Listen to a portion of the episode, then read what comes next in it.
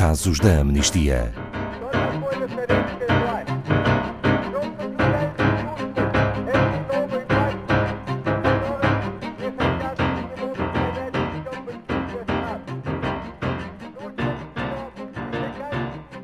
Desde a sua fundação em 1961, a Amnistia Internacional tem empoderado milhões de pessoas a agirem por um mundo melhor. Tudo começou com a indignação de um homem que transformou o sentimento em ação e iniciou um verdadeiro movimento global de defesa e promoção dos direitos humanos em todo o mundo. Nas vésperas de celebrar 60 anos de histórias, desafios e muitas vitórias, a Amnistia Internacional continua, incansavelmente, a tentar cumprir o seu objetivo final: que um dia não tenha que existir mais. Será o dia em que todas as pessoas, em qualquer parte do mundo, poderão usufruir dos seus direitos humanos. Graças ao trabalho de milhares de pessoas em todo o mundo, estamos alguns passos mais perto. Bom dia, Pedro Neto diretor da Amnistia Internacional Portugal. Pode lembrar-nos como tudo começou? Bom dia, Ana Paula. Bom, de facto, tudo começou em 1961. Um advogado britânico, Peter Benenson, há um mito que diz que foi inspirado ou indignado por uma notícia de jornal que leu sobre dois estudantes portugueses presos por brindarem em público à liberdade, publicou um artigo chamado os Prisioneiros Esquecidos, e o jornal era o The Observer. O artigo falava disso mesmo, de pessoas que eram presas devido à sua consciência. Os dois estudantes portugueses são um mito. Não temos hoje como provar que foi este o artigo que causou a indignação final das muitas notícias que leu, mas o que é certo é que escreveu um artigo sobre estas pessoas que eram presas por pensarem. Como passamos deste caso para o movimento que conhecemos hoje? Bom, indignado com, com as violações à liberdade de expressão, à liberdade de pensamento, uh, Peter Bernanson apelou, nesse artigo que escreveu, à libertação daqueles a que chamou prisioneiros de consciência. E é aí que nasce esta expressão hoje tão conhecida.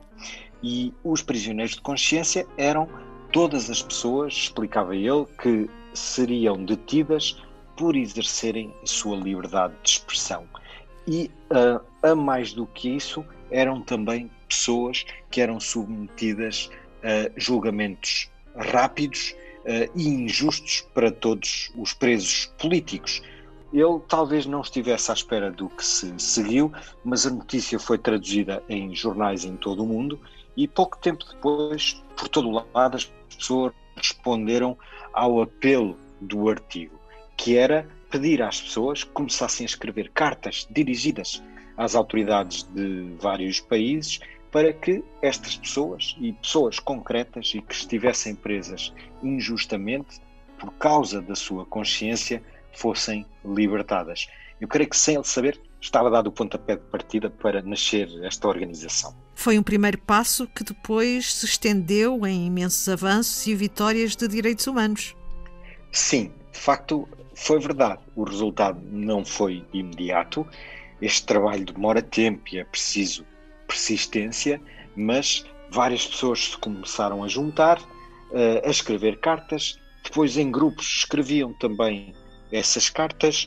Eh, é um pouco mais ou menos o que acontece ainda hoje com o nosso projeto da Maratona de Cartas, em que as pessoas se juntam para, de uma assentada, assinarem várias cartas e pedirem liberdade para estes casos de injustiça e desse momento até hoje nós sabemos que todas as vitórias que, que alcançamos e as que ainda nos esperam só foram possíveis através deste poder da ação coletiva das pessoas que se juntam.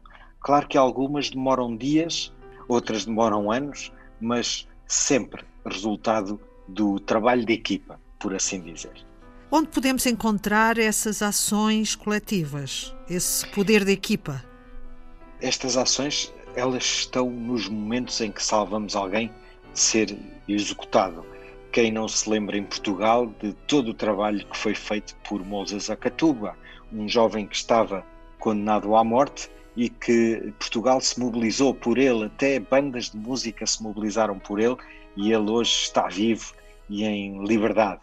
Quem não se lembra do fim de práticas de torturas nos defensores de direitos humanos libertados, o Luati Beirão, o Marcos Mavungo, para não dizer outros nomes, e pessoas que já podem fazer o seu trabalho, que é tão essencial e, e podem no fazer em segurança.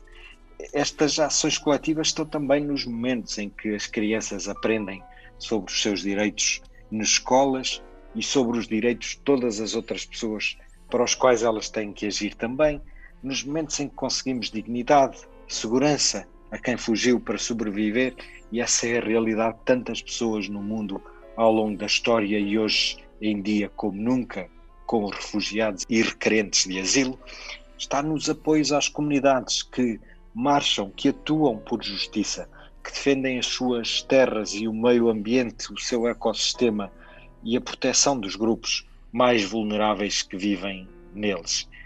Estão também nos momentos em que, com milhares, milhões até de assinaturas, nós pressionamos as autoridades, como então Peter Benenson fez e fazemos ainda hoje para conseguirmos melhorar as condições de vida de alguém ou quando conseguimos instar a nova legislação que seja mais respeitadora e cumpridora de direitos humanos. Pedro Neto, como será celebrado este aniversário dos 60 anos da Amnistia Internacional? Será uma celebração bem visível e não é celebrar por celebrar, é celebrar para agir. E aquilo que vamos trabalhar é o nosso símbolo, o nosso logotipo, uma vela acesa que irrompe sobre arame farpado. E a campanha terá a campanha do aniversário terá muito essa dinâmica, uma vela da amnistia que é impossível de apagar e que não podemos deixar apagar, pois ainda há muito, muita escuridão que é preciso iluminar e levar direitos humanos a todo o mundo. Muitos parabéns à Amnistia Internacional Obrigada, Pedro Neto, diretor da Amnistia Internacional Portugal.